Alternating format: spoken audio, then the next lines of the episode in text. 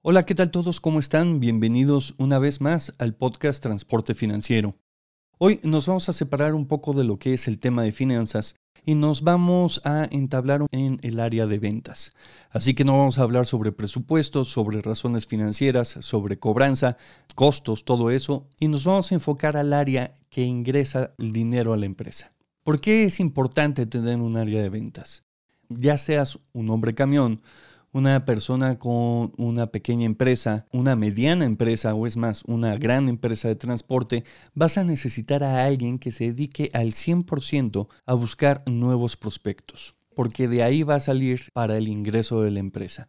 No puedes estar manteniéndote o ateniéndote con un solo cliente, no puedes tener todos los huevos en una sola canasta. Debes de diversificar tu cartera de clientes. Es más, para los bancos te puedo decir que miden mucho la parte de la concentración de cartera de clientes. Para un banco, si tú estás pidiendo un dinero prestado, no es bueno el que tú como empresa tengas un solo cliente. Buscan que las empresas que piden el dinero prestado tengan muy pulverizados sus clientes. ¿Por qué? Porque si llegara a pasar que ese cliente que tú tienes, que es el único cliente que existe, te deja de pagar por X o Y Z, tú tampoco le vas a pagar al banco. Entonces el banco no se va a arriesgar, no va a tomar ese riesgo. En cambio, una empresa de transporte que tiene una cartera diversificada de clientes, si uno de esos clientes deja de pagarle, no, no le impacta tanto en los ingresos de la empresa y puede subsidiar esa falta de ingreso con todos los demás clientes. Y ese tipo de riesgo es el que busca los bancos para poder prestar dinero. Entonces, ahí es importantísima las acciones que pueda realizar el área de ventas. Yo sé que eh, dentro de una empresa todas las personas que están involucradas en la empresa debe de ser un vendedor. Tú como dueño, por supuesto, eres vendedor al momento en el que te pones al frente de una negociación con el cliente que ya tienes. También eres vendedor al momento de estar en grupos de diferentes índoles sociales y les hablas sobre lo que te dedicas.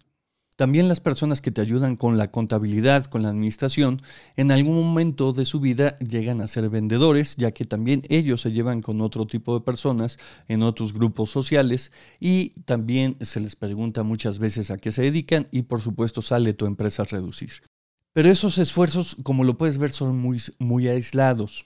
Tú como dueño, eh, vamos a imaginar que eres un hombre camión, también operas la unidad y no puedes estar vendiendo y conduciendo, operando la unidad al mismo tiempo. Tienes que estar dentro de la operación y eso va a observar el 100% de tu tiempo. Entonces debes de tener a alguien enfocado a las ventas, a buscar nuevos prospectos, a que te ayude a pulverizar esa cartera de clientes. Entonces, la respuesta es, ¿debemos de tener a alguien en el área de ventas especializado en esa, en esa área? Sí, la respuesta es sí. Debe de ser una persona que se dedique únicamente a eso. ¿Cómo se contrata normalmente a una persona de ventas? Bueno, existen de manera tradicional tres esquemas. El primer esquema es el esquema en el que tú le das un sueldo fijo, quincenal, mensualmente, venda o no, ¿Qué ventajas tiene este esquema? Pues bueno, en este esquema tú eh, ya le estás asegurando a este profesional un ingreso, quitarle un poquito de estrés al vendedor para que él se dedique a vender, a estar prospectando. Entonces no tiene que estarse preocupando si le vas a pagar o no eh, y esto libera un poquito de tensión dentro de él y puede estar generando oportunidades al momento de mejorar su creatividad ya que le estás quitando el estrés.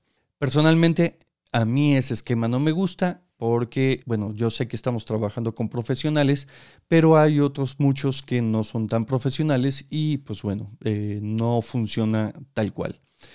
Nos vamos ahora a un esquema del otro lado, en el que tú simplemente pagas comisiones. Si el vendedor, el, el profesional de las ventas no vende nada, entonces no cobra nada.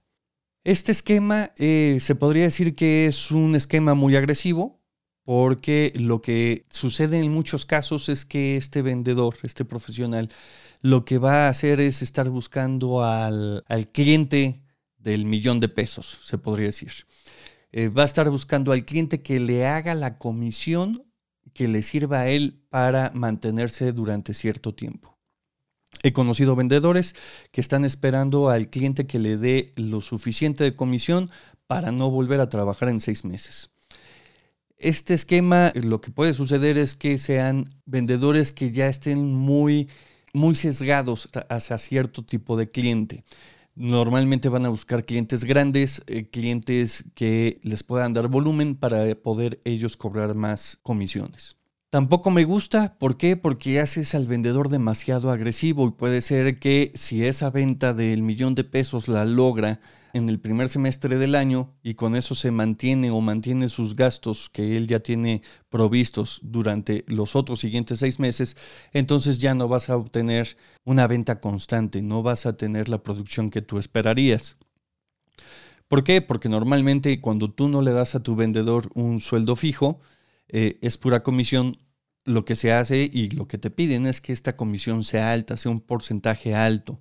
Ahora, existe otra tercera opción que es la mixta, en donde tú vas a pagar un sueldo fijo base y posteriormente vas a pagar una comisión sobre ventas. Esta comisión ya es un porcentaje mucho menor a lo que estaríamos hablando en el otro esquema, en el esquema anterior. Entonces, aquí, ¿qué es lo que está sucediendo? Cuando el sueldo base, tú estás dándole al vendedor la seguridad de que puede cubrir con ciertos gastos ya.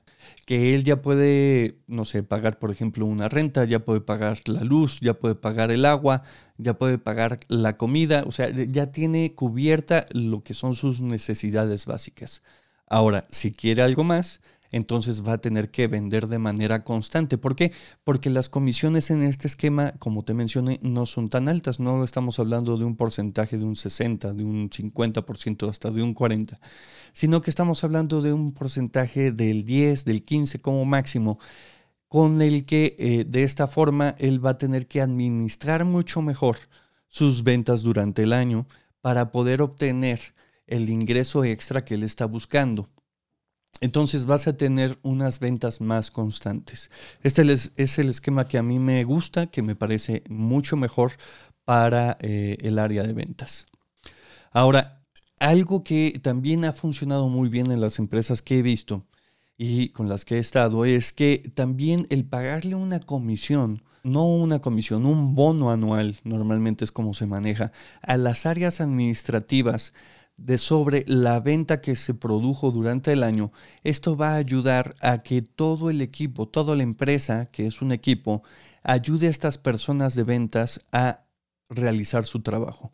Con ayudar no quiero decir que le faciliten las cosas, sino que le puedan ofrecer mejores opciones para tus clientes. Eh, de esta forma, toda la empresa va a estar enfocada en mejorar el proceso, en mejorar los costos, en mejorar todo lo que es eh, la, la actividad con el cliente, ver de qué forma estos vendedores pueden vender más.